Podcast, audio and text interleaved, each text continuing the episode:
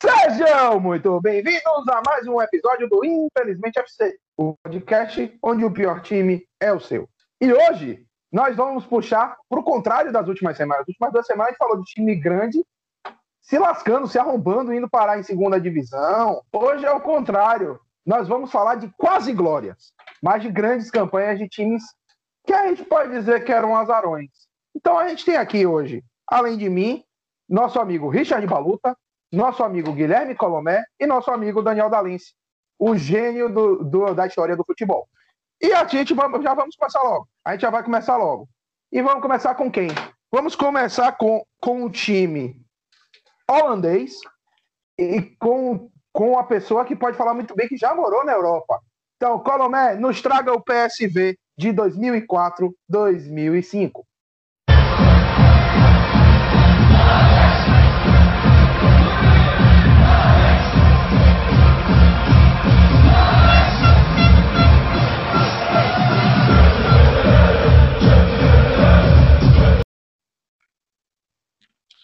Então, muito boa noite, boa tarde, bom dia para todo mundo que está nos ouvindo, né?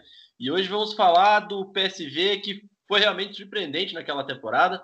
É, começou com todo, todos os objetivos grandes da, da Europa mesmo. Do campeonato holandês é sempre você ganhar a Copa e ganhar a Liga. E o PSV dessa vez conseguiu. O artilheiro da Liga foi o, o jogador deles mesmo. É um nome bem complicado de dizer. Jean Venegor of Link, esse nome enorme para botar na camiseta, fez 19 gols pela liga e também foi artilheiro do artilheiro do, da equipe na temporada com 22 gols. As... Ô, ô, ô Colomé, não foi esse bicho que jogou uma vez no Celtic que o nome dele dava uma volta no, no número? E acho que ele jogou no Hull City também. Exatamente esse cara, exatamente esse cara. Maravilhosa a camisa dele. Exato, e lembramos que antigamente, na verdade até hoje, acho, no Brasil se cobra por cada letra e por cada número um valor na hora de colocar, comprar a camisa. Imagina botar o nome desse cara. O cara tem que ostentar. É, falando um pouco sobre a temporada de uma maneira geral, eles conquistaram a liga sobre, com 10 pontos de diferença sobre o Ajax nessa temporada. Foram campeões da Copa, ganhando de 4 a 0 do Willen, no Willen número 2. Então, a princípio, foi uma temporada dominante em termos nacionais.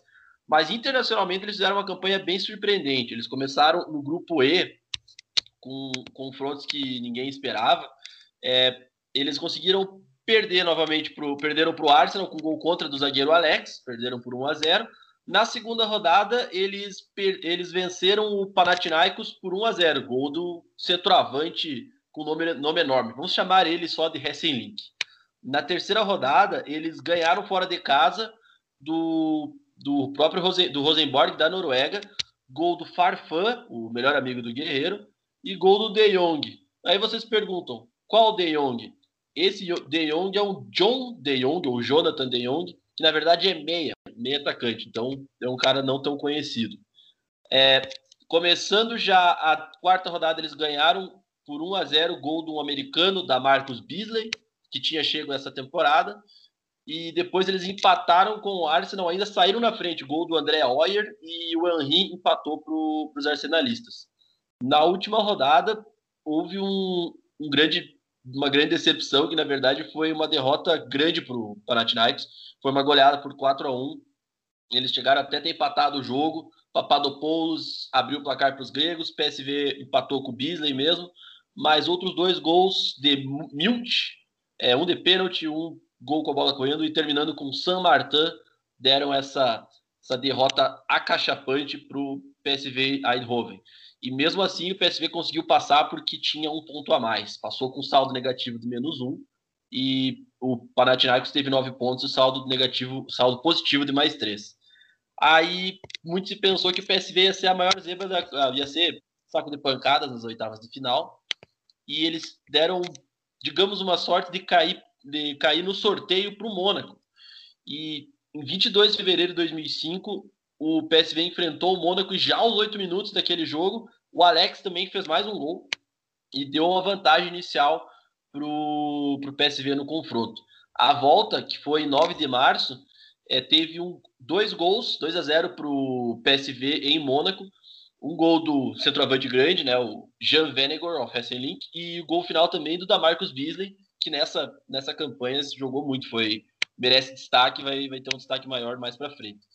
Na próxima, na outra fase, pegou outro time francês, que foi o Lyon, mas um Lyon bem, bem gabaritado, já tinha, tinha começado a montar aquela base que iria empilhar títulos na, na, na Europa, acho que até já tinha ganho alguns títulos, e um empate em Lyon, gol do Maludá e outro gol do Philippe Cocu, volante, aquele mesmo que tem a narração engraçada, deu uma vantagem curiosa e importante para o PSV na próxima fase.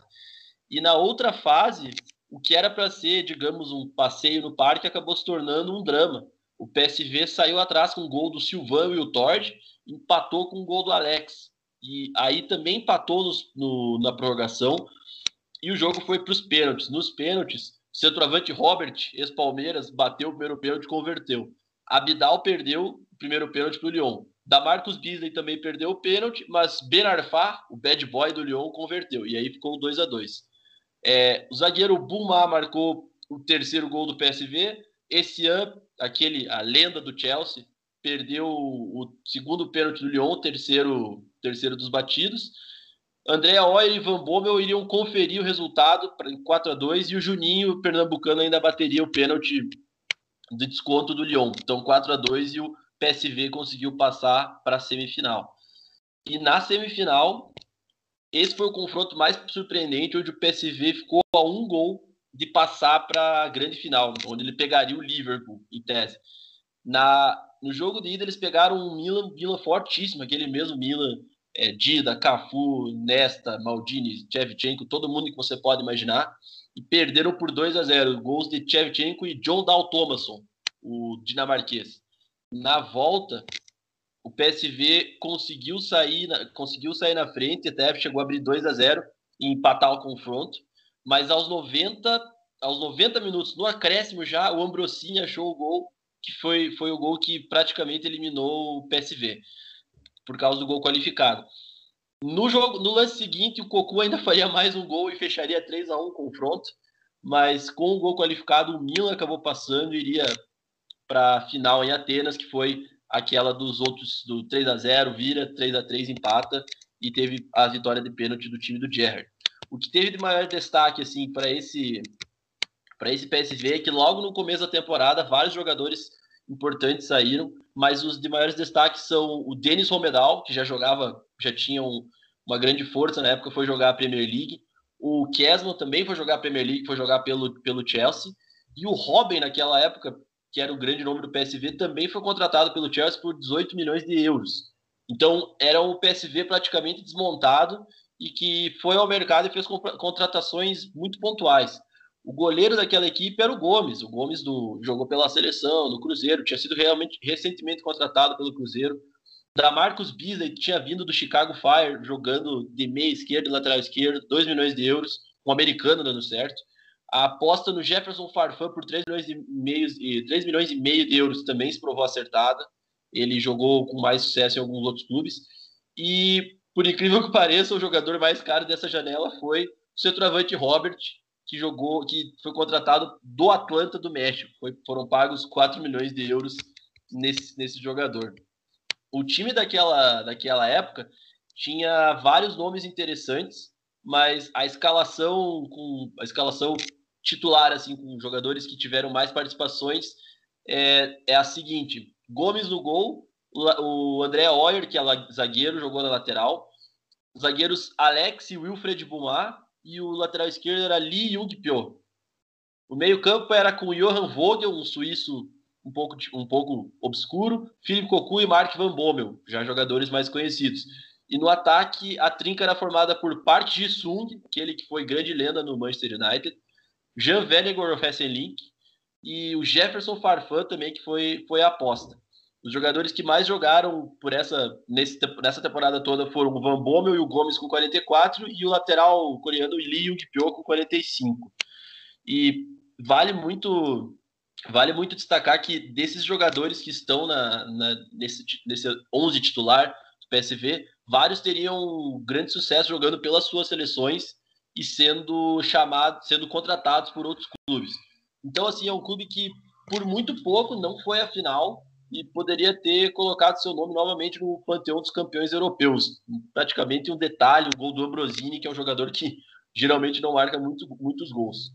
É, esse PSV era um, PSV, um time muito forte, mas que acabou caindo muito no, digamos, no azar e bateu de frente com um Milan tão forte quanto, merece bastante respeito e merece ser lembrado. Muito bom. Primeira coisa, só mudando a final, a final foi em Istambul. É o famoso milagre de Istambul. A final da Champions. Eu confundi é, com o Atenas, Robert que você falou. Atenas, desculpa. É porque um ano antes teve a Olimpíada em Atenas. Tem que é, lembrar sim, isso também. Só isso. E você falou do Mônaco que a gente vai comentar. O Mônaco tinha sido finalista, né? Um, um ano antes. Então não, não foi uma baba assim, se você for pensar. Seria uma baba mais hoje. Mas você falou do atacante Robert, eu fiquei com a curiosidade de olhar a carreira dele. Eu vou destacar os times brasileiros e alguns times assim maiores que ele jogou.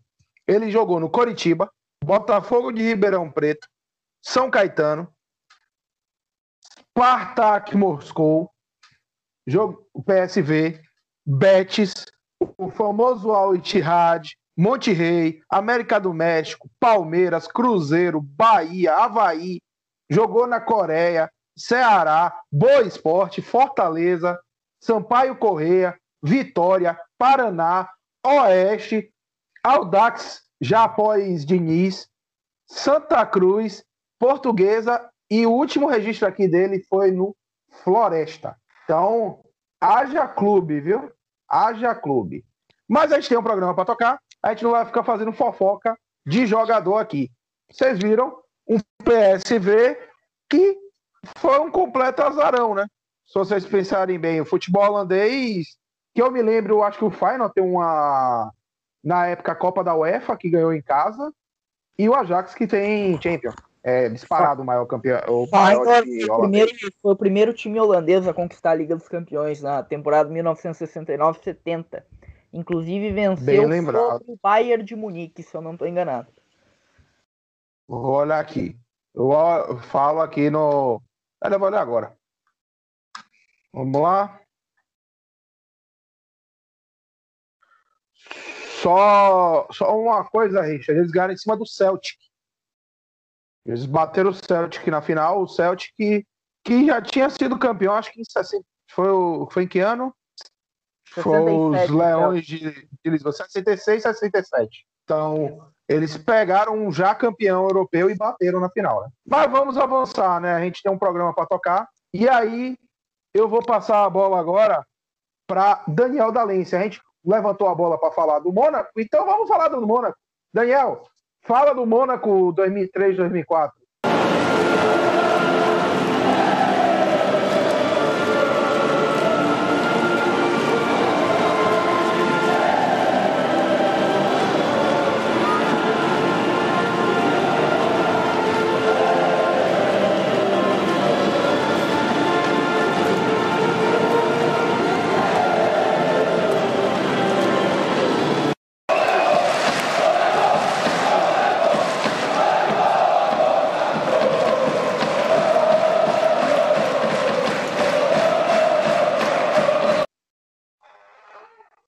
2003-2004. saudações a todos.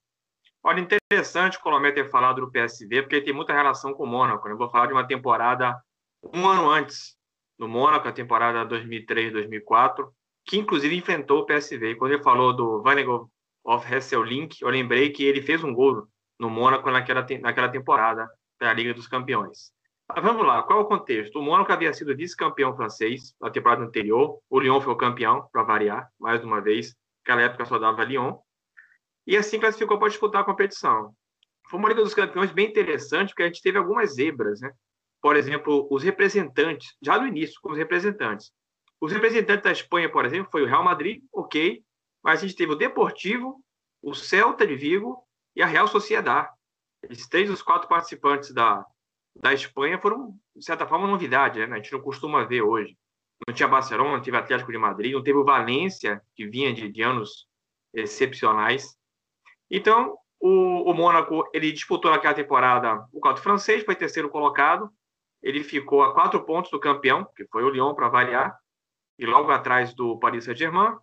Na Copa da Liga, caiu logo na primeira fase o Olympique de Marseille. Na Copa da França, avançou até as quartas de final, quando foi surpreendido. Perdeu para o Châteauroux em casa 1 a 0 O Didier Cissé. Cid B, perdão. Didier Cid B. E foi eliminado. Mas o foco aqui é na, na Liga dos Campeões. Na Liga dos Campeões, a gente teve o Mônaco estreando fora de casa contra o PSV. E o Mônaco já começou mostrando serviço, venceu por 2 a 1 Hoje, Morientes, que foi o artilheiro do time naquela temporada, e de Cissé, um grande, uma grande estreia do, do Mônaco. Na sequência, pegou o AIK, venceu por 4 a 0 vitória fácil.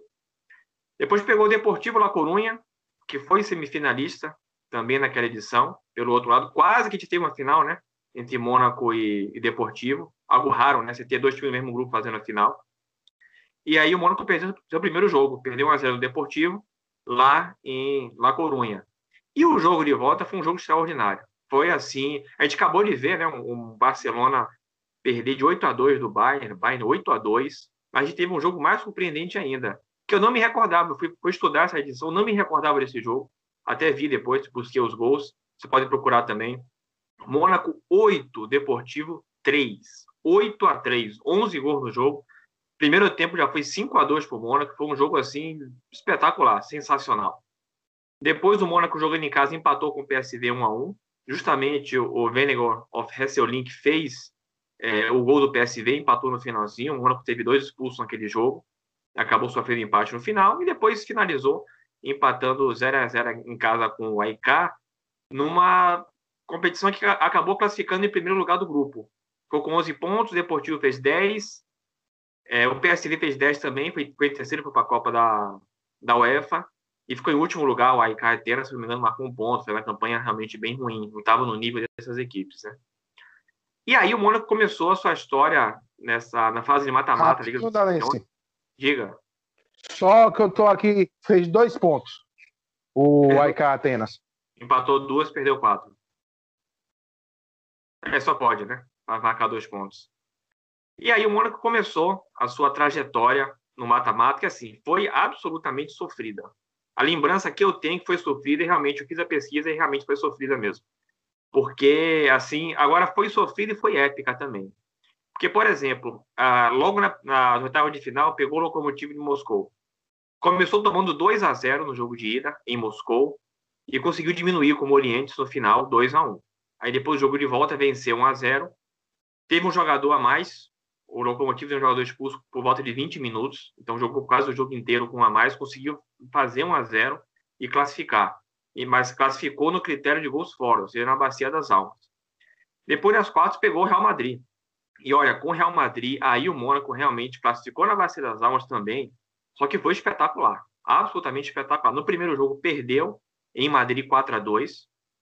No jogo de volta começou tomando 1 a 0. Então assim, estava é, perdendo de 5 a 2 do confronto. 5 a 2. Chegou e conseguiu reagir. Fez três gols no Real Madrid, venceu por 3 a 1 e de novo no critério de gols fora conseguiu a classificação. Mas... Se mete dentro da área, el taconazo gol. Juli acaba de marcar el tercero de tacón. El tercero de tacón, el Real Madrid ahora mismo está fuera. Assim, teve que fazer três gols seguidos no Real Madrid, uma virada espetacular. Fez 3 a 1 e classificou. Depois avançou para enfrentar o Chelsea na semifinal. A semifinal daquela Liga dos Campeões foi de um lado Deportivo jogando contra o Porto e do outro o Chelsea contra o Mônaco. E o Chelsea era novidade. O Chelsea, se não me engano, não estava ainda com o Abramovich, tava, tinha acabado de entrar, se não me engano, mas, não, mas ele não chegou ali.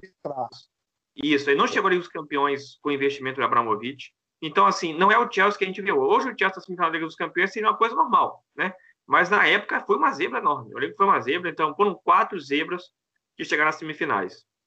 E aí nós tínhamos o confronto entre Chelsea e Mônaco. E mais uma vez o Mônaco foi ali um tanto quanto, quanto heróico, porque o jogo de ida contra o Chelsea ele estava empatando em 1 a 1 teve um jogador expulso, foi o Zicos, um jogador grego, depois até vou falar rapidamente dele.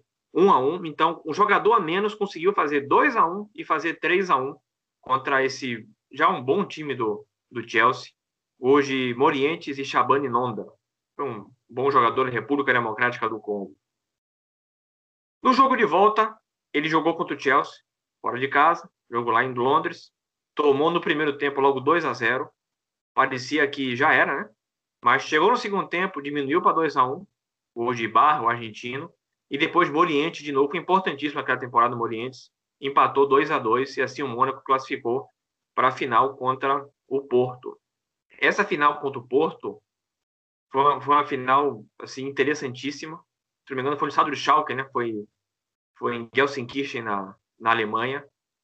E eu me recordo bem que foi assim, o placar, já vou antecipar, 3 a 0 para o Porto, mas foi muito mentiroso, muito. E o Mônaco tem muito que reclamar da arbitragem naquele jogo. Os jogadores do Porto, acho que o duas foi com o Morientes na cara do goleiro, do Vitor Bahia, que era o goleiro do, do Porto, muito mal assinalados, quando estava 0 a 0 quando estava 1 a 0 para o Porto. Foi um jogo muito, muito interessante, muito interessante mesmo. Vou passar aqui a escalação do Mônaco, anotei aqui para não esquecer nenhum, nenhum nome, até porque o time foi mais ou menos esse. Eu me recordo que eu falei de uma equipe nos últimos programas, o Senegal. O Senegal, passei a escalação, falei, mas tem alguns jogadores que faltaram nesse jogo. Mas o, o Mônaco, basicamente, o time era esse. O goleiro Flávio Roma, italiano. O Ibarra, argentino, lateral direito. A defesa tinha o Julien Rodrigues, que era francês, apesar do nome. O Guivet e o Evra, lateral esquerdo. Excelente lateral esquerdo. Nós tínhamos no meio campo Cissé, só que não é o Cissé mais conhecido, era Eduardo Cissé. O argentino Lucas Bernardi. O grego Akis Zikos. E aí até vocês acabaram falando, né? Interessante que uma coisa está ligada à outra. A Grécia foi campeã da Eurocopa em 2004. Foi aquele ano, com o Secausa ganhou a Libertadores. Foi um ano assim. A, a final da, Liber, da, do Paulista foi Paulista de Jundiaí e São Caetano. Foi um ano assim totalmente atípico, né? Só, só, Santo André campeão da Copa do Brasil. Santo André. Só faltou a Vitória ganhar, ganhar um título. Tinha que ter aproveitado aquele ano, né? Chegou Mas... na semi, né? Chegou na Chegou... semi. Era o melhor time da semi, mas peidou, como sempre. É, é. Aquele era o ano, Thiago. Aquele era o ano. Agora só daqui a, daqui a algumas décadas. Mas, enfim, esse Zicos, ele não jogou a Eurocopa.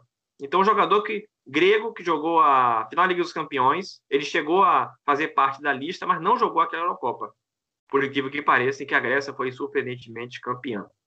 E aí tinha o Ludovic Giuli, que era o principal jogador do time, era o capitão, e na final ele machucou. Logo no início do jogo saiu machucado. Foi um golpe que o Mônaco teve na, naquela partida, um golpe muito grande.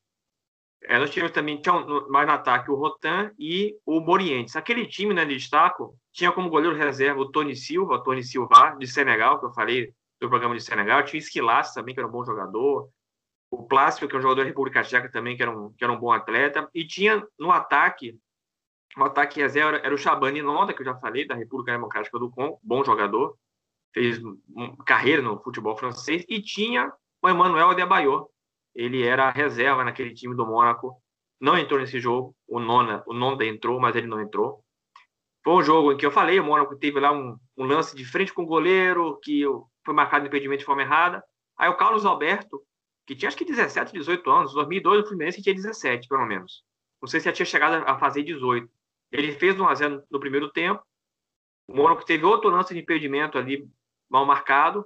E aí o Porto não perdoou, né? O Deco fez 2 a 0 o Mônaco se lançou o ataque, e aí na, a Lenichev, que tinha entrado no lugar do Carlos Alberto, interessante que é, o Mourinho, mesmo com o time ganhando, fez uma alteração. Colocou a Lenichev no lugar do Carlos Alberto, e aí o Porto venceu esse jogo por 3 a 0 E foi um jogo que aí falando, o treinador do Mônaco é o Didier Deschamps, não posso esquecer de falar dele, né? Que tinha se tornado treinador há, há pouco tempo. E aí esse jogo, é interessante que Colomé falou do PSD, quase foi finalista, aí me lembrou a Liga dos Campeões, ali em Istambul, aquela final espetacular. Esse jogo acabou me fazendo perder a final, a única Liga dos Campeões que eu perdi desde 98 foi justamente aquele 3 a 3 do Liverpool com o Milan, porque eu, eu, eu faltei lá na faculdade para assistir esse jogo, faltei duas horas para assistir. o primeiro ano de faculdade, Mônaco e Porto. Aí, pô, 3 a 0 ano que vem não vou faltar aula. decidi não faltar aula do, ano seguinte. Eu lembro que entrei no. no... Ah, deixa eu ver como é que tá esse jogo do, do Liverpool com o Milan. Eu entrei no intervalo da, da, da aula.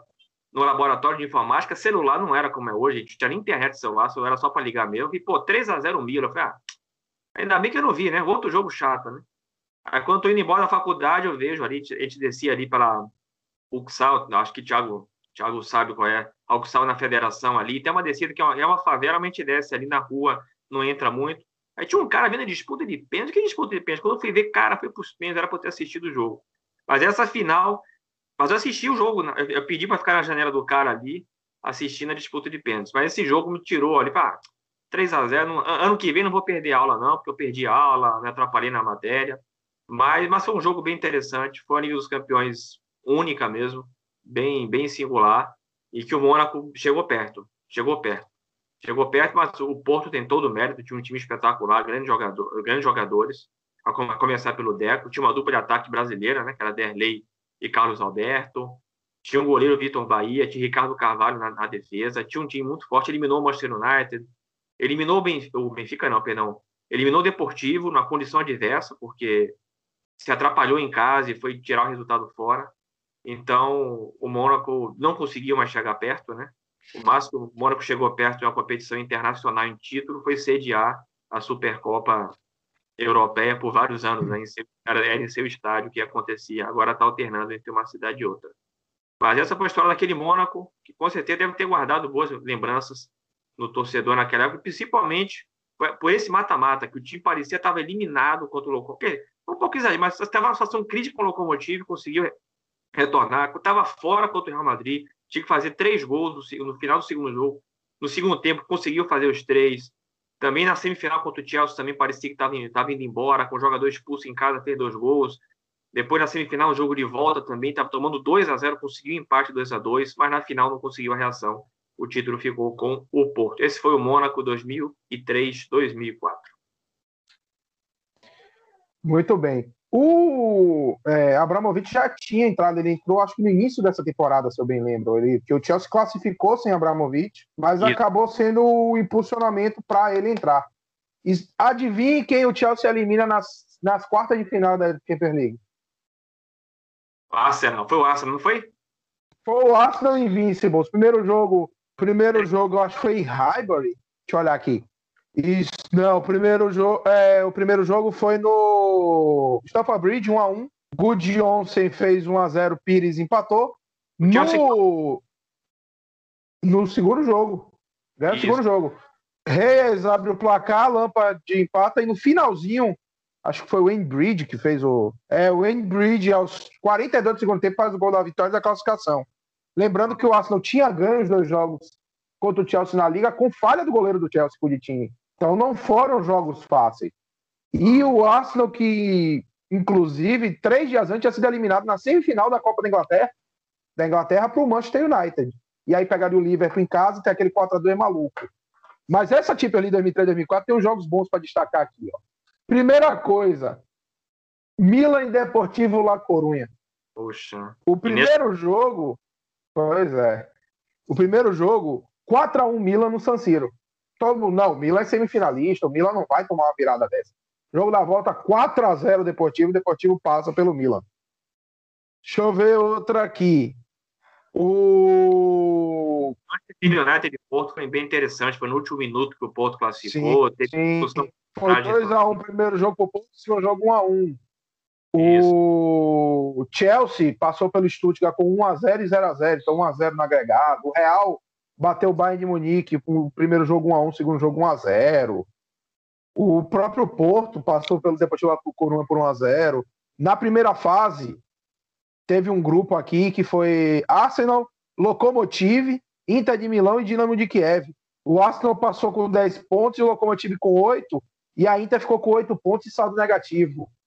Que é, o que é que eu posso destacar aqui? Nesse grupo teve um Arsenal 0, Inter 3 no antigo Highbury e o jogo no San Siro foi 5 a 1 Arsenal. Então você vê que nesse confronto aí direto dos dois, mando de campo não interferia em nada, né? Esse jogo, esse jogo contra a Inter foi, inclusive, eu acho que é, foi um jogo que o Henry meteu dois gols, deu assistência, foi um negócio assim, uma destruição o segundo tempo do Arsenal. Isso a Inter chegou a empatar esse jogo 1 a 1 e o Arsenal precisava ganhar para classificar. Mas e o próprio Mônaco aqui, que eu não lembro de você ter falado, que o grupo era com depois. Ah, não, você falou. Ah, o Juventus passou com a Real Sociedade no grupo, o United passou com o Stuttgart, Real Madrid estava no grupo do campeão Porto e foi líder do grupo. Celta passou, o grupo do Chelsea tinha. Eu lembro, só para eu lembrar que, inclusive, alguns times classificaram para essa Champions League que a gente não vê todo dia. Newcastle United foi para a fase de playoff. O o Rangers, que tinha sido campeão, foi para a fase de playoff. Sparta Praga foi para a fase de playoff. O Benfica, que foi o segundo colocado de Portugal, teve que ir para lá. O Clube Bruges, o Acha Viena também chegaram aí. Aí você vai baixando, você vai vendo os times assim. GAC da Áustria. O Djurgården da Suécia. Então você vê que teve alguns times. O Maribor aparece aqui, que a gente já viu muito em Champions League. Então tem uns times assim e até direto. O Stuttgart, que agora está nessa primeira, segunda divisão, classificou direto para a fase de grupo. A, Ita a, a, Itália classificava três times, classificou Juventus, Inter e Milan. O...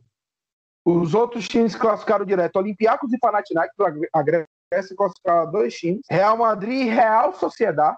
Real Sociedade foi direto para a fase de grupos. Juventus e Inter, Manchester United e Arsenal, Bayern de Munique, Lyon e Mônaco, o Olympiacos, PSV Eindhoven e Besiktas. Esse, e além de Porto e Milan, esses foram os times que foram direto. Só que, assim, a gente vê o. A gente já foi para a Holanda e a gente viu o que o PSV fez. A gente foi para a França. Na verdade, não para a França, né? Que Mônaco é um principado, mas como é o campeonato francês, a gente vai considerar na França e viu o que o Mônaco fez na Champions League mais aleatória da história, mas a gente tem que ir para a Espanha agora. A gente tem que ir atrás de um submarino. Quer Já. falar, Palomé? É, vale. só, só queria, queria falar só antes de, de sair, porque o gancho do Dalense foi muito bom. O Dalense foi mais inteligente que eu na, na análise. É, quando ele falou que o Mônaco, o Mônaco que o PSV eliminou, ele lembrou que era o atual vice na época, e daí lembrei, aí lembrei do realmente do, daquele caminho, todo, todo o caminho da, da França. O Lyon que o PSV eliminou em 2004, 2005 já era o Lyon do Juninho, já era o Lyon forte pra caramba e tinha tocado no agregado 10 a 2 no Werder Bremen, com direito a 7 a 2 numa das partidas. Então tem que dar esse respeito também. Lembrança do Dalenis foi muito boa. E o Milan que o PSV quase eliminou foi o Milan que venceu o United duas vezes, uma no Trafford e uma no San Siro dois jogos por 1 a 0 e venceu a venceu a Inter por 2 a 0. Imagina um confronto derby de Milão na Champions League venceu por 2 a 0 no primeiro jogo e no segundo jogo o jogo estava 1 a 0 e a UEFA interrompeu o jogo, cancelou o jogo porque atiraram um sinalizador na cabeça do Dida. E aí o Milan recebeu, recebeu a vitória por 3 a 0 e a Internacional recebeu um banimento de quatro, uma punição de quatro jogos para jogar com jogar sem a sua torcida, os jogos europeus no caso. E aí eu tive que fazer essas correções também, só para só porque o gancho da lente foi muito bom. E aí já aproveitar para deixar meus agradecimentos a quem ouvi, porque eu tenho que me retirar do, do podcast da mesa e certamente eu estarei ouvindo depois a contribuição do Richard, porque ele falar, ele vai falar umas coisas muito boas do Vila Real. Vila Real é muito peculiar. Eu vou ter que ter que me retirar no momento. Só queria fazer essa correção e ah, deixar meu abraço aos amigos. Valeu. Você não deixa nem eu fazer o Você já soltou para o time, tenha calma. Valeu, que valeu, eu vou fazer, valeu, cara? que eu vou fazer, cara? É muito bom. Escapou. pois é, o cara me afundou aí, que nem o submarino. Afundei o submarino. Valeu, pesado. Obrigado. Tamo junto. Richard, aproveita o gancho. Vem falar do Vila Real 2005-2006. Vamos falar, primeiramente, boa tarde, bom dia, boa noite, gurizada. E vamos falar do Vila Real, do Submarino Amarelo, do Submarino Amarillo, que tem esse apelido, inclusive, porque uma das canções da, da torcida do Vila Real é a icônica música do, dos Beatles, o Yellow Submarine. Eles, eles cantam antes de todo jogo do estádio Madrugal, é bem legal. Inclusive, eu vou tentar botar na edição para vocês.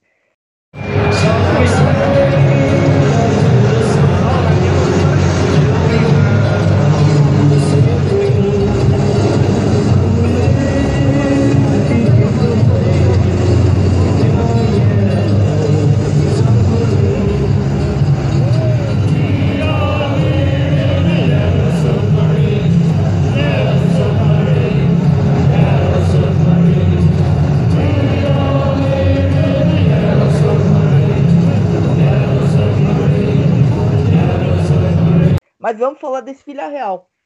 O Villarreal de 2006, que a gente primeiro a gente tem que entender o que, que era o Villarreal. O Villarreal era uma equipe que era bem irrelevante na Espanha antes de todo esse, esse bom momento, porque o Villarreal era uma região ali da região de, de Castelão, de Castela, né? A província de Castelão, Castelhão, e era um, era um clube bem pequeno, era um clube fundado em 1923 e que de uma região basicamente que uma região que é muito forte na Espanha, conhecida por produzir cerâmica, produzir tijolo, produzir piso. Inclusive, um do principal patrocinador do, do, do Villarreal é uma indústria de cerâmica da região. E, e o Villarreal ele ascende pela primeira vez em sua história na primeira divisão, em La Liga, somente na temporada 97-98, que é quando ele faz a primeira, a primeira a sua estreia na, em La Liga. E cai. Na primeira temporada eles caem. Eles caem em 17, eles ficam em 17 no campeonato e eles caem. E daí eles vão voltar, vão voltar a figurar em La Liga somente na temporada 2001-2002. E daí eles fazem uma boa temporada, uma temporada de meio de tabela. E daí começa-se uh, dos empresários ali da região de, da cidade de Vila Real, eles começam a querer investir no time, né? E o Villarreal começa a montar times bons. Uh, monta o primeiro bom time que o Villarreal monta é na temporada 2003-2004. O Villarreal fica em sétimo na, em La Liga. O Villarreal naquela temporada, como tinha ficado acho que em décimo primeiro na, na temporada anterior, ele se, tinha se classificado para a Copa Intertoto. E não sei se os mais antigos vão lembrar o que, era a Copa Intertoto. Era a Copa basicamente era um catadão era uma competição europeia, um catadão pra, para os clubes que não se classificavam nem para nem a Liga dos Campeões, nem para a Liga Europa. Existia essa Copa Intertoto. E Villarreal conquista essa Copa Intertoto em 2004, vence o Atlético de Madrid por 3 a 0 na final. E digamos assim que esse é o, um dos únicos títulos de certa importância do Villarreal em toda a história até hoje. O Villarreal é um dos poucos, hoje o Villarreal é relevante, obviamente, mas na época não era tanto mas trazendo assim, o Villarreal é um dos poucos times relevantes do futebol espanhol que não tem títulos de expressão. O Villarreal, fora essa Copa Intertoto, tem um campeonato de terceira divisão da Espanha. Isso lá na, no tempo do Guaraná com rolha, como diz outro. Então, então, então o Villarreal começa a montar esse time na temporada 2004-2005 no La Liga. O Villarreal faz uma campanha muito boa. Eles tinham reforçado de uma temporada para outra, que nem eu disse, ele, houve, há investimentos no Villarreal. O Villarreal contrata uma legião de jogadores argentinos, entre eles os mais famosos ali, é Rodolfo Arrubarrena, que tinha sido bicampeão com o Boca aqui na, aqui na América do Sul. Eles trazem Gonzalo, Gonçalo Rodrigues, que é aquele zagueiro que teve história, depois passou um bom tempo na, na Fiorentina, fez, fez uma carreira bem sólida na, na Europa. Eles trazem também, eles trazem também Juan Pablo Sorin, que é essa época que veio direto aqui do, do River Plate. Diego Forlan, que estava no, que dava no Manchester United, Diego Forlan, Uruguai, Diego Forlan. E a principal contratação do Villarreal, e é o que todo mundo lembra desse Villarreal, Juan Román Riquelme, que tinha, que tinha saído do Boca, tinha sido estrela no futebol sul-americano, foi vai para o Barcelona, não vai bem no Barcelona. Hum, dá para dizer que o Riquelme, dá para dizer não, o Riquelme fracassou no Barcelona. E daí o Riquelme é negociado com o Villarreal na temporada dali para a temporada 2004-2005, porque chega um tal de Ronaldinho Gaúcho no, no, no Barcelona. E daí o Riquelme se encontra, se, se reencontra e sob o comando do treinador também sul-americano, Manuel Pellegrini, que é o chileno, o chileno Manuel Pellegrini, que que, que muita gente, os mais novos vão lembrar ele no City, né? Foi bicampeão da Premier League com o City, mas ele já tinha, fora o Villarreal, ele fez um bom trabalho no Málaga, ele treinou Real Madrid, ele tem uma carreira bem sólida no futebol espanhol, ele treinou vários times de relevância, e ele, ele foi o cara desse, desse Villarreal. Villarreal que na, que na temporada 2004-2005 faz 65 pontos na Liga, fica em terceiro lugar, até hoje é a, é a, maior quali, a melhor qualificação do Villarreal na história da La Liga em suas participações. Tem uma campanha de 18 vitórias, 11, 11 derrotas, e 11 empates e 9 derrotas. Uh, 64 gols, 69 gols, gols, gols feitos e 37 gols sofridos. Uma campanha bem boa. Inclusive, o destaque desse Villarreal nessa temporada é o Forlan. Forlan faz 25 gols na La Liga. Forlan ganha a chuteira de ouro europeia, divide essa temporada com o Thierry Henry, que também marca 25 gols nessa temporada na Premier League. E o time vai para a Liga dos Campeões. A primeira Liga dos Campeões da história do, da história do Villarreal. Algo impensável para o Villarreal. Porque o Villarreal, que nem eu falei, era um, não, era um, não era um time de expressão da Espanha.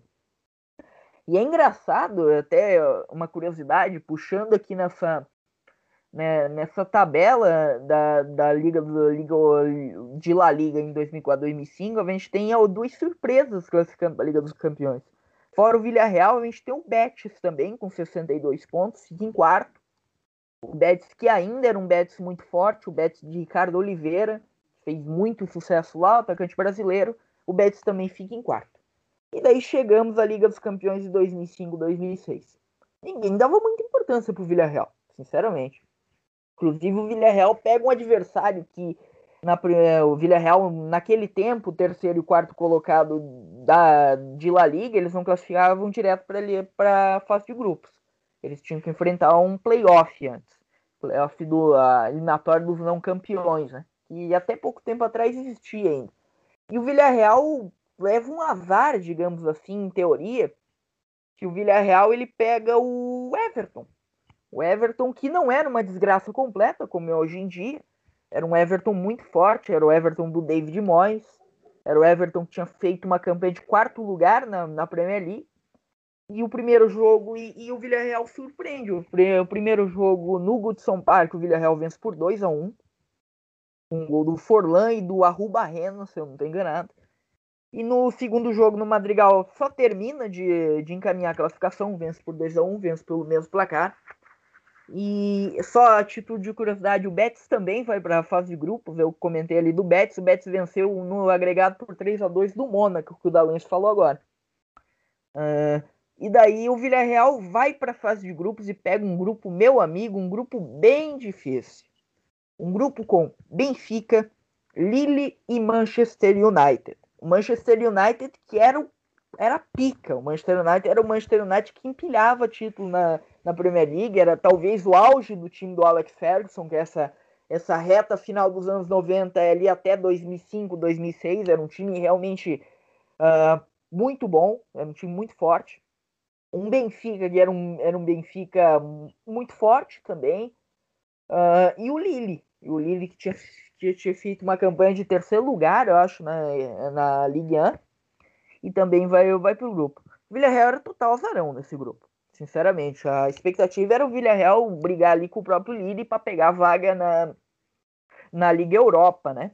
Que classificava o terceiro colocado ia para a fase de 16 avos, como é hoje em dia. Ah, na Liga Europa, não, aquele tempo ainda era Copa da UEFA, né? Então, só que acontece ninguém esperava que o Manchester United ia fazer uma campanha desastrosa na Liga dos Campeões. O Manchester, eh, inclusive a estreia do Villarreal é contra o Manchester United no Madrigal, empate em 0 a 0. E o Manchester United, que tinha tudo para ser o bicho-papão desse grupo, fica em último colocado nesse grupo. Faz uma campanha muito ruim, seis pontos em seis jogos, apenas uma vitória, três empates e duas derrotas. Inclusive uma, uh, Contra o Villarreal, o Manchester United faz 2 0 a 0 tanto no Madrigal, tanto no, tanto no Old Trafford. E acaba que classificam nesse grupo o Villarreal e o Benfica. O Villarreal que nessa, que nessa campanha, o Villarreal, o destaque ali, Villarreal, muitos empates. Esse time do Villarreal, vocês vão ver que era um time que empatava muito. Empata em 0 a 0 com o Manchester United, empata em 0 a 0 com o Lille, empate em 1 a 1 com o Benfica na terceira rodada, só vai vencer na quarta rodada do, do Benfica fora de casa, no Estádio da Luz, por 1 a 0. Depois empata novamente com, com o Manchester United e vence só por 1 a 0 o Lille no Madrigal na última rodada.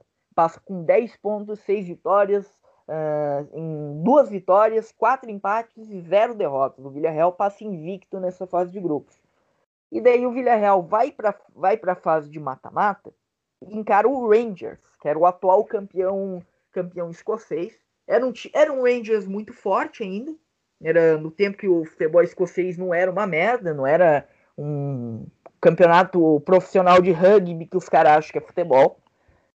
E daí o, o Rangers endurece, o Villarreal, Villarreal, primeiro jogo, jogo de ida lá no Ibrox Stadium, empata em 2 a 2 uh, ah, um empate, inclusive, bem dramático, sai o empate do, do Villarreal só no, nos acréscimos, na Escócia.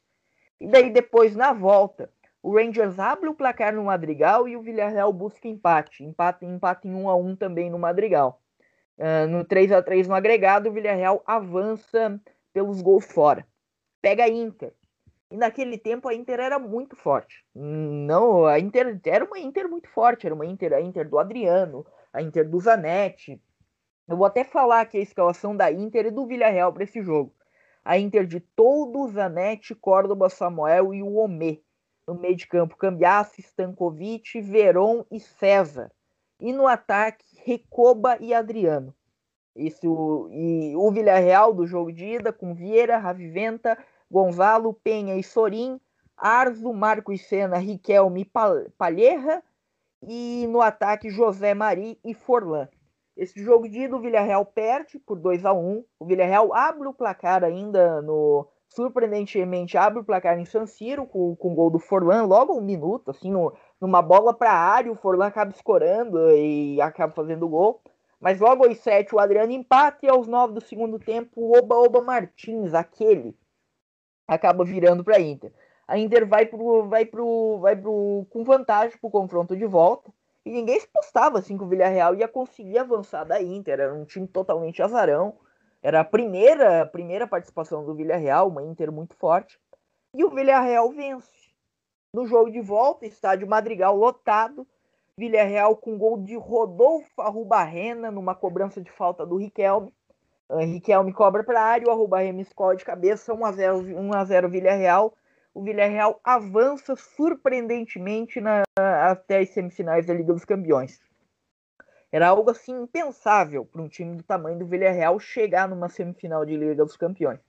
E encarar o Arsenal, um Arsenal muito forte, o Arsenal era o, o, Arsenal dos invictos, né? Que tinha que, que tinha ganhado, ainda era aquele time que tinha ganhado duas temporadas um quase todo na Premier League. Só, só uma coisa, Richard. Eram os invictos, mas sem o capitão. O Vieira tinha ido nessa temporada para a Juventus. Exato. Era, era quase basicamente a mesma base do Arsenal, era um Arsenal muito forte. E no jogo de como é de praxe, o Villarreal perde de 1 a 0. O gol do Sol Campbell Uh, um gol de cabeça, inclusive, uh, do South Campbell, ainda no antigo Highbury. Uh, duas coisas. É, primeiro, a temporada final de Highbury. Segundo, o gol não foi de cabeça, não. Eu tô vendo ele aqui agora, inclusive. Henrique cobre escanteio, a zaga corta, volta para ele, ele toca, me pareceu para Lindbergh, e aí ele cruza a rasteira e Campbell mete o pé. Com um, com um rebote de escanteio. Sim. E daí no jogo de volta, tá, e daí talvez o lance mais emblemático de, desse, dessa campanha do Villarreal, que é o jogo de volta. É um jogo assim que até hoje é muito, é muito assim lamentado, porque assim o Villarreal chega no jogo de volta, estádio Madrigal, inclusive a atmosfera do estádio Madrigal tinha tantos sul-americanos e o, o estádio Madrigal assim a torcida fazia questão, parecia uma mini bomboneira, né? É, foi que é assim um, um era um clima bem sul-americano desse, desses jogos do Villarreal na no, no estádio El Madrigal. E daí no, no jogo de volta, a gente, a gente tem a gente tem um Villarreal martelando, um Villarreal, o Arsenal se segurando, o Arsenal arma uma, uma espécie de uma retranca, o Villarreal vai para cima, o Villarreal tenta buscar o buscar o gol. E aos 89, aos 89 minutos a partida, ali aos 44 minutos do segundo tempo, uma bola lançada para o Forlan, o Forlan derrubar dentro da área, pênalti para o Villarreal. Vai para a cobrança Juan Román Riquelme, o astro argentino, o craque do time, camisa 8. Riquelme parte com a bola, escorrega, perde o pênalti. Riquelme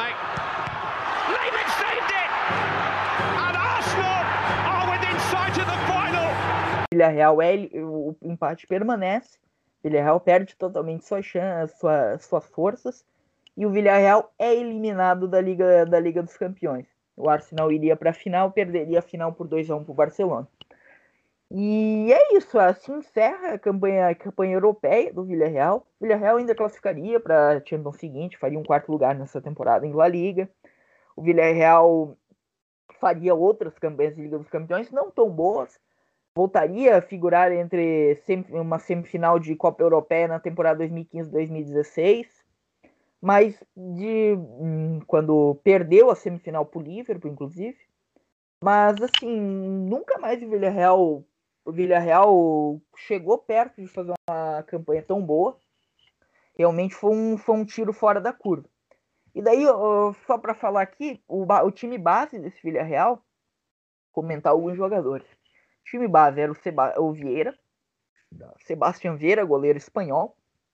E o reserva dele era um um jovem, um jovem espanhol que viria a jogar no Liverpool depois. O senhor Pepe Reina era o reserva, jogou alguns jogos, inclusive, de, desse time, e alguns jogos da campanha da Liga dos Campeões. Uh, a zaga ali, a defesa era com Ravi Venta, Gonçalo Rodrigues, Kiki Álvares e Rodolfo Arrubarrena. No meio de campo a gente tinha o, o, o Josico, que era um espanhol esforçado, sem muita técnica, mas era esforçado. Tinha o Marcos Senna, que para quem não conhece é aquele espanhol que jogou, aquele espanhol não, aquele brasileiro que se naturalizou espanhol e jogou a Copa de 2006 pela Espanha e que é irmão do Marcos Assunção, que jogou aqui no futebol brasileiro, que todo mundo conhece.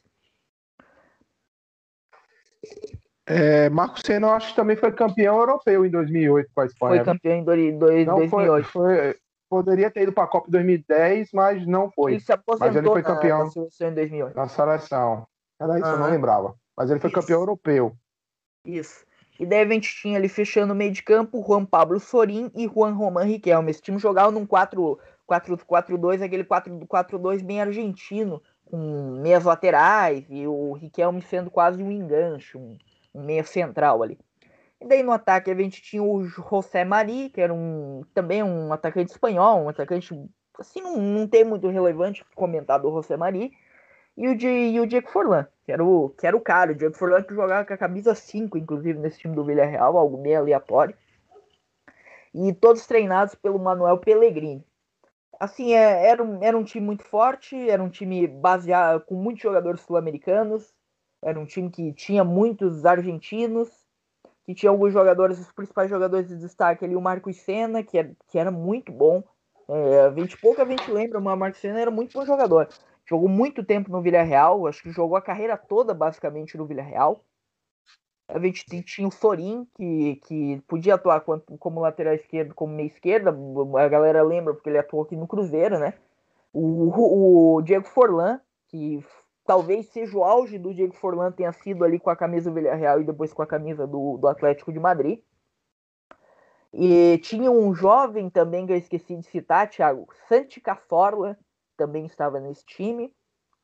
E, e daí o principal estrela era o Riquelme, né? O Riquelme que depois ainda, inclusive, um troço que se comentar, o Riquelme caiu em desgraça na Europa, de, no próprio Villarreal, depois desse pênalti.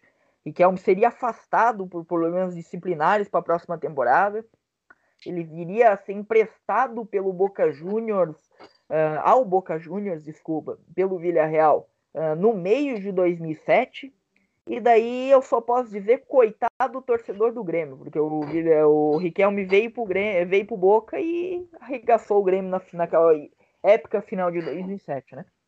Riquelme volta muito jovem, inclusive, pra, pra, pra é, é, incrível, porque o Riquelme volta muito jovem para o futebol sul-americano. O Riquelme, quando vem pro Boca, ele tem 27 anos. Ainda, se ele quisesse, ele jogaria muitos anos ainda no futebol europeu. Mas basicamente é isso. Esse foi o Villarreal de 2006, um time que provavelmente nunca mais, a não ser que o Villarreal seja comprado aí por um shake ou algo do tipo, ou faça um negócio com mafiosos, nunca mais vai repetir a campanha que fez em 2006. O Villarreal tá, tá montando um bom time, né? Agora contratou Dani Parejo, tá do, do Valência, perdeu o próprio Casola, mas está pegando algumas boas peças, enquanto o Valência está se desmontando, seu rival regional está botando boas peças. Lembrando pro torcedor do Grêmio que não assistiu essa final, Essa final foi só no, uh, no agregado 5 a 0 pro Boca Juniors. 2 a 0 na Bamboneira e 3 a 0 no Antigo Olímpico. Tinha sido a última final do Grêmio até 2017, se eu não estou enganado. Foi, um... foi ao contrário, Thiago. Foi ao contrário. Foi o. Foi ao contrário, né? Eu sei porque eu lembro. 3x0 lá e 2x0 no Olímpico. Libertadores que eu lembro de eu ter visto foi 3x0 na Bomboneira com gol do Riquelme de falta um gol do Palácios, o primeiro gol do, do Boca. O Boca abre o placar bem no começo do jogo, aos três minutos com o Palácio, num gol impedido, inclusive.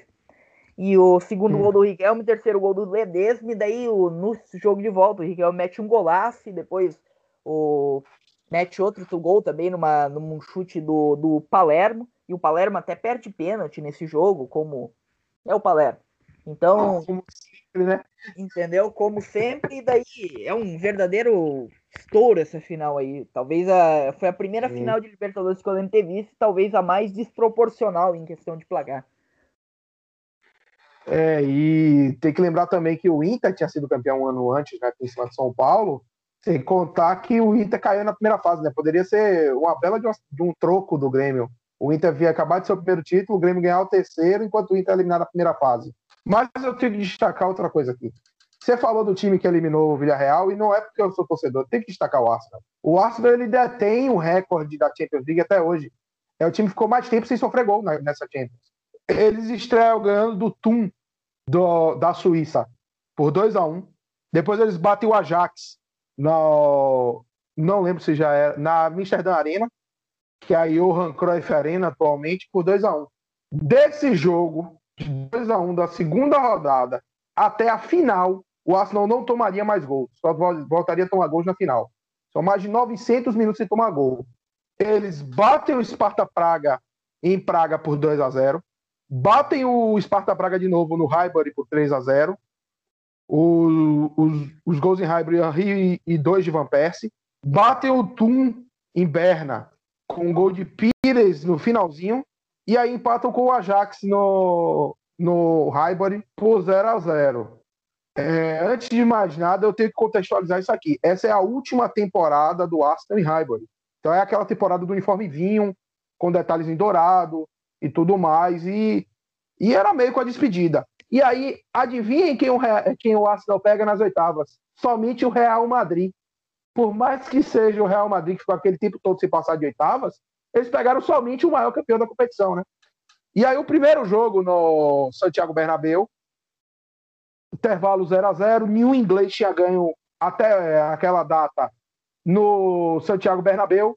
Início do segundo tempo, a Henry arranca com a bola no meio campo, passa por uns três jogadores do Real, lembro que Sérgio Ramos foi um deles. Foi Sérgio Ramos? Acho que foi Sérgio Ramos. E mete um gol de esquerda. Real Madrid 0, Arsenal 1, placar do jogo. Poderia ter sido mais até. O jogo foi bom, Real teve chance, o Arsenal teve chance, mas o Arsenal foi melhor. E aí no segundo jogo, um jogo que o Real tentou, o Arsenal também poderia ter qualquer um dos dois ganhos. 0 a 0 Real é eliminado nas oitavas mais uma vez. Naquela época o Real estava sendo eliminado direto nas oitavas. Teve um ano até que caiu para o Lyon. E o Arsenal para as quartas, para pegar a Juventus. Patrick Vieira de volta ao Highbury. Agora pela Juventus. Primeiro jogo em Londres. O, o Arsenal ganha por 3 a 0 Fábregas aos 40 do primeiro tempo e Henry, aos 24 do segundo tempo, fazem os gols. Já para o finalzinho do jogo, Camoranese e Zebina seriam expulsos. E na volta, um 0 a 0 no antigo Dele Alpe, Arsenal na semi. E aí a semi, a Richard já comentou, 1 a 0 em, em Highbury, gol de gol de Sol Campbell e é um empate 0 a 0 Vamos para a, a bendita ou maldita final, a depender de quem você torça. O Arsenal começa a abrir o jogo, tá, começa mais próximo do gol e tal. E aí o Barcelona pega um contra-ataque com o Giuli. Giuli vai, consegue passar por Lema, que assassina ele, basicamente. E Eto'o toca pro gol. Gol do Barcelona? Não. O juiz marcou a falta e expulsou Lema. E aí, aquela decisão, Wenger tem que tirar um jogador de linha para botar o craque Almunia no gol. Ele tira Pires, que faz a última partida dele com a camisa do Arsenal nesse jogo. E aí, perto do final do primeiro tempo, Eboué sofre uma falta que não existiu, na minha opinião. Henry cobra e Campbell de cabeça faz 1 a 0 pro Arsenal com um homem a menos. E aí fica aquele jogo, né? É, o Barcelona por ter um homem a mais, fica mais, mais com a bola. Era um time que todo mundo tinha medo, que era aquele time com, com Eto'o e com Ronaldinho. E aí o que acontece? Henry sai de cara pro gol com o Vitor Valdez e perde. E entra um, um jogador sueco assim, que pouca gente conhece, um tal de Larson, sabe? Larson só deu duas assistências nesse jogo. A assistência do gol de Henry e a assistência e a assistência do gol mais famoso da carreira de Belete, aquela bola no meio das pernas de Almunia. Então, com isso, o Barcelona, campeão europeu, voltaria a ser campeão, seria campeão pela primeira vez desde aquele título dos anos 90 do time de Coma. E o Arsenal só chegaria em mais uma semifinal, a semifinal de 2008-2009, quando elimina a Roma nos pênaltis, ganha o primeiro jogo de 1x0, perde o segundo de 1x0, e tem uma disputa de pênaltis que foi 7x6, com 8 pênaltis batidos por cada lado. Teve um jogador da Roma, que eu não lembro agora que foi, que bateu um dos pênaltis mais patéticos de minha vida. Nível Alexandre Pato. Depois, olha quem apareceu no caminho de novo, o Villarreal, nas quartas de final de 2008 2009. Empate 1 a 1 no primeiro jogo, 3 a 0. Arsenal e Manchester United na semifinal. E aí, na semifinal, o United bate. O United era atual campeão, ganhou aquela final na Rússia. Se você procurar até a narração em inglês dessa final, tem uma frase que diz que, que está tudo vermelho na Rússia. E aí o United vai para a final, toma aquele 2 a 0 do Barcelona. Mas a gente tem mais um time aqui para destacar. Vamos voltar para 2001, 2002? Ou melhor, vamos voltar para 2000, 2001. O Bayer Leverkusen vai jogar o Campeonato Alemão e termina em quarto. Com isso, ganha uma vaga na, na pré-Champions, na terceira fase classificatória. Só que vamos falar aqui os títulos que o Bayer Leverkusen tinha na época e tem até hoje. O Bayer Leverkusen tem uma Copa da UEFA, hoje Liga Europa, de 87 e 88 tem uma Copa da Alemanha de 92, 93, tem uma Bundesliga 2 de 78 e 79, numa época que era regionalizada. Ele era do, do Grupo Norte, ganharam em 78 e 79. E a Regional Liga, que hoje é a quarta divisão, mesmo a Regional Liga, da região na época oeste, em 67 e 68. Tem os torneios amistosos, tem os vice-campeonatos, um grande apelido que a gente vai soltar daqui a pouco. E esse título que eles ganharam, eles batem na final o espanhol, o segundo time de, de Barcelona, 3 a 2 é, dos pênaltis. Os jogos foram 3 a 0 para cada time, nos treinadores eles ganharam. Mas a gente tem que destacar a temporada 2001-2002. O que é que acontece? Primeiro eu vou soltar aqui o time base. O time base do, do Bayer Leverkusen tinha Butch, goleiro que eu acho que depois jogou até no Schalke, né, Davi? Se você lembrar. Não me recordo. Agora, o que eu me recordo do Butch é que ele chegou a ser uhum. artilheiro da Bundesliga no início do campeonato. Ele tinha todos os gols de falta de pênalti. Ele chegou a ser artilheiro do campeonato, depois de umas 10, 11 rodadas. Não foi assim na primeira rodada, não. Na primeira rodada ele fez um gol e aí tava lá no bolo com um monte de gente, né? Deixa eu ver aqui além de Butch, tem alguns nomes que os brasileiros conhecem. Eu vou falar aqui agora. É... Butch, Sebsen, Lúcio, aquele Lúcio que depois até jogou no Palmeiras, o que tá jogando até hoje, eu acho. Novotny, que, que é, é, variava com Zivkovic, Placente, Ramelov, Balak, aquele Balak que foi, que foi para a Copa e não jogou a final por estar suspenso, Zé Roberto, aquele do Palmeiras é grande, grandíssimo jogador, um dos poucos que se salvam da seleção de 2006. Schneider e Basturk. E olha essas duas opções de ataque, o titular e um jovem búlgaro. O titular, Oliver Neuville, aquele que também jogou a final pela Alemanha de 2002. E o reserva era um jovem Dimitar Berbatov, que depois jogaria no Manchester United teria uma carreira gigante. E é, o que é que acontece com eles? Primeiro, eles chegam na final da Pokal, que é a Copa da Alemanha, chegam na final da Champions League e disputam o título alemão. O título, por exemplo, na nessa temporada eles metem um 4 a 0 no Borussia Dortmund no estádio deles, Borussia que seria campeão alemão. Gols de Balak, Ramelov, Neuville e Berbatov. O Bayern chega, é, vai avançando, chegando perto, quem sabe, de conquistar seu primeiro alemão. só que eles perdem Novotny por lesão, e aí eles perdem duas das três últimas rodadas do campeonato alemão. Cadê a. Cadê o final do campeonato alemão? Eles perdem do Werder Bremen em casa, gols de Litz e Ailton, Zé Roberto feito pro Leverkusen. Perdem do Nuremberg, quase caiu para a terceira divisão alemã esse ano com gol de Nikt. Na última rodada batem o Hertha Berlim, dois gols de Balak, mas não adiantou nada. Eles terminaram o campeonato alemão. Cadê a classificação? Eles terminam o campeonato alemão atrás do campeão Borussia Dortmund por um ponto, sendo que eles tinham 10 gols a mais de saldo. Por, por causa de um empate a mais, o Borussia foi campeão naquela temporada. E na Copa da Alemanha? Na Copa da Alemanha, eles primeiro jogaram uma competição que existia, que era a Liga Pokal, que eram os quatro primeiros colocados da Alemanha, o campeão da, da Copa da Alemanha e o campeão da segunda divisão, onde eles caem logo de primeira para o Hertha Berlim. Já na Copa da Alemanha, eles batem na primeira rodada o Jan Hessenburg por 3 a 0 gol de Kirsten, Lúcio e Schneider. Depois bateu o Bochum por 3 a 2 Três gols de, de Berbatov, o último aos 45 do segundo tempo. Batem o Hannover por 2 a 1 um gol de Neuville, um gol de Kirsten. Batem o 1860 Munique, que não era essa carniça que é hoje. Dois gols de Berbatov, um gol de Bridaric. Na prorrogação, batem o Colônia. Eles abrem o placar com gol de Zellweger contra. Rigobert Song, aquele. Empata aos 45 do segundo tempo, mas na prorrogação, Zivkovic e Schneider metem dois gols e eles vão para a final. E na final eles pegam o Schalke. São dois times que não são os times mais conhecidos por chegarem, é, chegarem forte em decisão. E Berbatov abre o placar. Só que, aos 45 do primeiro tempo, Bom empata. E aí, o que é que acontece? A Gali faz 2 a 1 Moller faz 3 a 1 e Sandy, aos 40 do segundo tempo, faz 4 a 1 O Leverkusen vira Neverkusen. Já tinha perdido o campeonato alemão, já tinha perdido a Pokal. E Kirsten faz o segundo, mas ele chega ao seu segundo vice-campeonato. Mas aqui a gente está para falar do, da disputa deles da Champions. E como eu falei, eles não foram para a fase do grupo. Eles foram para repescagem. Pegam o Red Star Belgrado, na, um time na época da antiga Sérvia e Montenegro, hoje só Sérvia.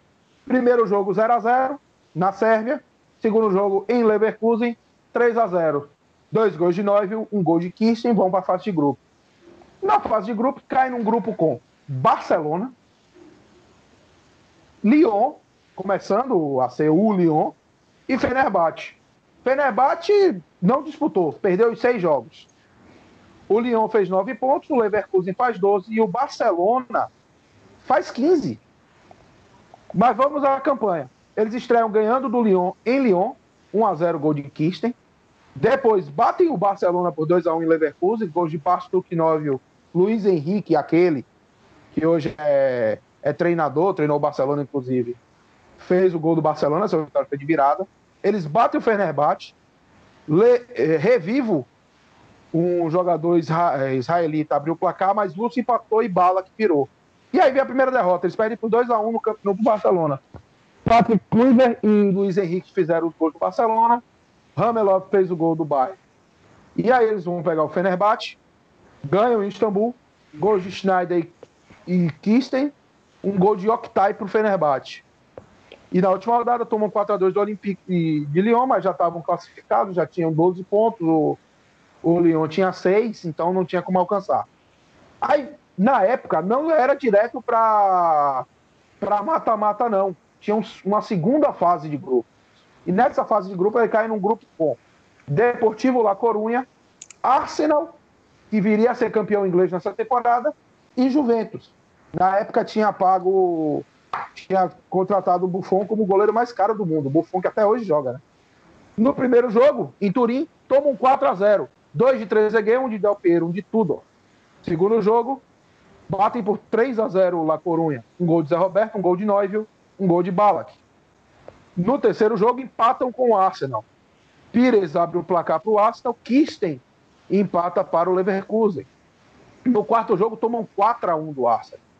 Pires faz 1 a 0 com 5 minutos. Henri faz 2 a 0 com 7. Vieira faz 3 a 0 com 3 do segundo tempo. E Berta, perto do final, faz 4 a 0 Sérvia, assim, faz o 1. Só que eles ganham os dois últimos jogos. Eles metem 3 a 1 no, na Juventus, em casa. Um gol de put de pênalti, nosso goleirão. Um gol de Bridaric, um gol de Babit, contra um gol de Tudor para a Juventus. E batem o La Corunha fora de casa por 3 a 1 Gols de Balak, Schneider e 9. O Tristan fez o gol do Deportivo. E aí vocês se perguntam, passou quem com o Bayern Leverkusen? O Arsenal, que foi o único time que não perdeu para eles?